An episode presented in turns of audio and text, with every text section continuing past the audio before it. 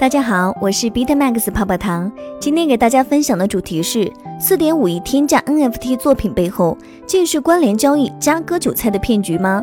聚焦一整天 n a n d i c CEO 透露即将公布大规模 BTC 投资计划。埃隆·马斯克决定不出售此前发布有关 NFT 的音乐作品。c r e d 债权委员会要求法院下发文件逮捕 c r e d 前 CEO。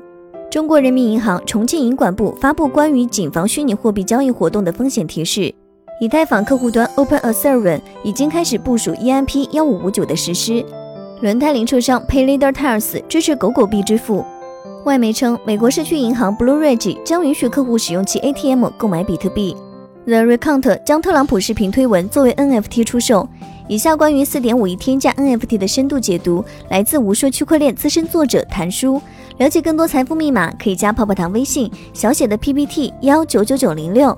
四点五亿的 NFT 购买者多次发币，作品创作者也是该币的持有者。天价 NFT 作品拍卖结束后，公募价为零点三六美元的 B 二零一度涨到了二十五美元。佳士得首件 NFT 拍出四点五亿后成功出圈，但盗版与拥堵问题待解。艺术家 Bplay 的作品《每天》最初的五千天的 NFT 通过佳士得拍卖出了六千九百万美金的天价，约合人民币四点五亿，使得 NFT 完成了出圈。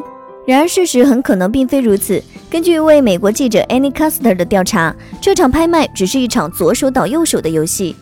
第一呢，是作品的买主是谁？根据调查，这件作品的买家也就是推特用户 Made Kevin，他的真名是 Vignesh Sundaresan。无论是从这个名字，还是从他个人网站上的照片来看，此人为印度裔。Vignesh 来自加拿大，他并非传统艺术的收藏家，而是一个不折不扣的币圈人士。他进入这个行业已经有七八年的历史，不仅仅发币割过韭菜，还涉嫌创办的交易所跑路。二零一三年，维格内西在加拿大创办了虚拟货币交易所，如今这个网站已经不复存在了。但是在 Reddit 或是 Bitcoin Talk 这些加密货币论坛上，仍然可以找到不少用户关于他跑路的控诉。被他卷走价值几百万数字货币的用户大有人在。二零一四年，维格内西创办了比特币 ATM 企业 BitAccess。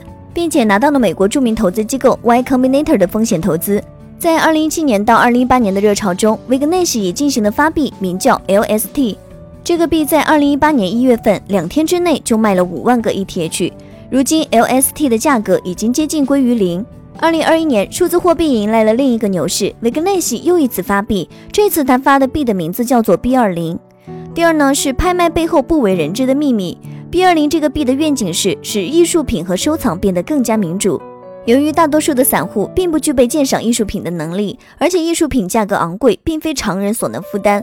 B 二零的发行方则会购入市面上的有价值的艺术品，持有 B 二零就相当于间接的拥有了艺术品。听上去 B 二零像是一个艺术品的 ETF，但是维格内西的一系列动作难免让人怀疑，这次拍卖会会不会又是一次割韭菜的行为呢？首先，这并非是韦格内西第一次买入 Bplay 的作品。去年的十二月，他就已经花了二百二十万美元买入了 Bplay 的创作的二十件作品。Token 的名字命名为 B 二零，不知道是否是一种巧合。其次呢，是 Bplay 本身就持有 B 二零总量的百分之二。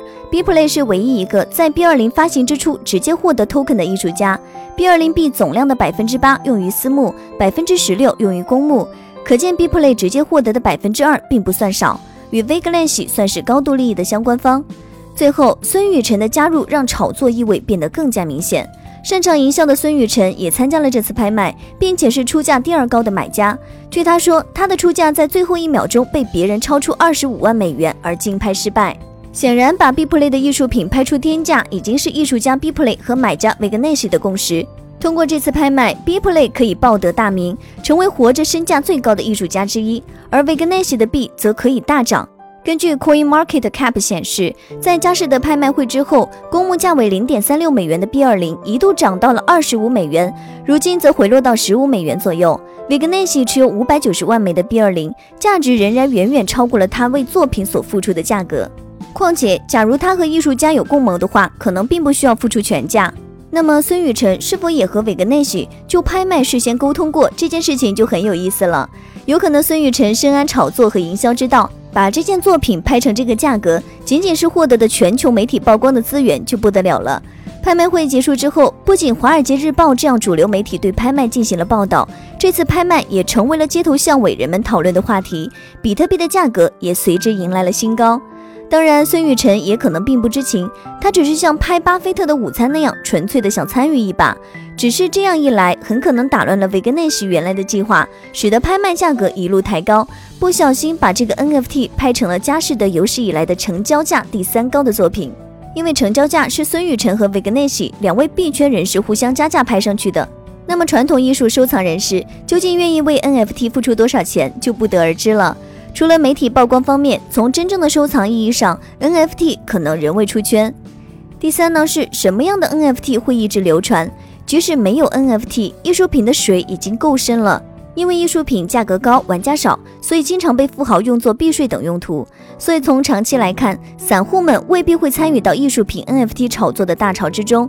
但有一种 NFT 正在慢慢流行起来，那就是那些已经具备粉丝基础且有大品牌背书的 NFT。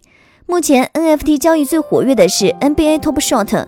如今，购买明星球员精彩瞬间的 NFT 已经成为球迷们支持偶像的最新方式。于是，其他领域的体育明星也在加入进来。足球明星 C 罗的一个 NFT 卖了二十九万美金，美国职业棒球联盟的球星 Robert Gronkowski 的 NFT 则卖出了一百六十万美金的高价。而不仅仅是体育界，出品蝙蝠侠和超人的 DC 漫画公司也即将发行 NFT。对于广大买家来说，NBA 或是 DC 漫画这些品牌提供的 NFT，相比于互联网上一些匿名人士发行的 NFT 来说，要值得信任的多。进入数字时代以来，人们追随明星的方式也改变了许多。从以前购买实体专辑到现在购买数字专辑，很难说 NFT 不会成为下一个方向，成为粉丝支持自己偶像的最新方式。但对于投机者来说，大多数 NFT 的流动性相对很差，如果想要通过投机获利的话，还是要控制好风险。以上就是今日的区块链大事件，喜欢本音频的话，帮助转发截屏发给泡泡糖领取奖励哦。好了，今天的节目到这就要结束喽，咱们下期再见，拜拜。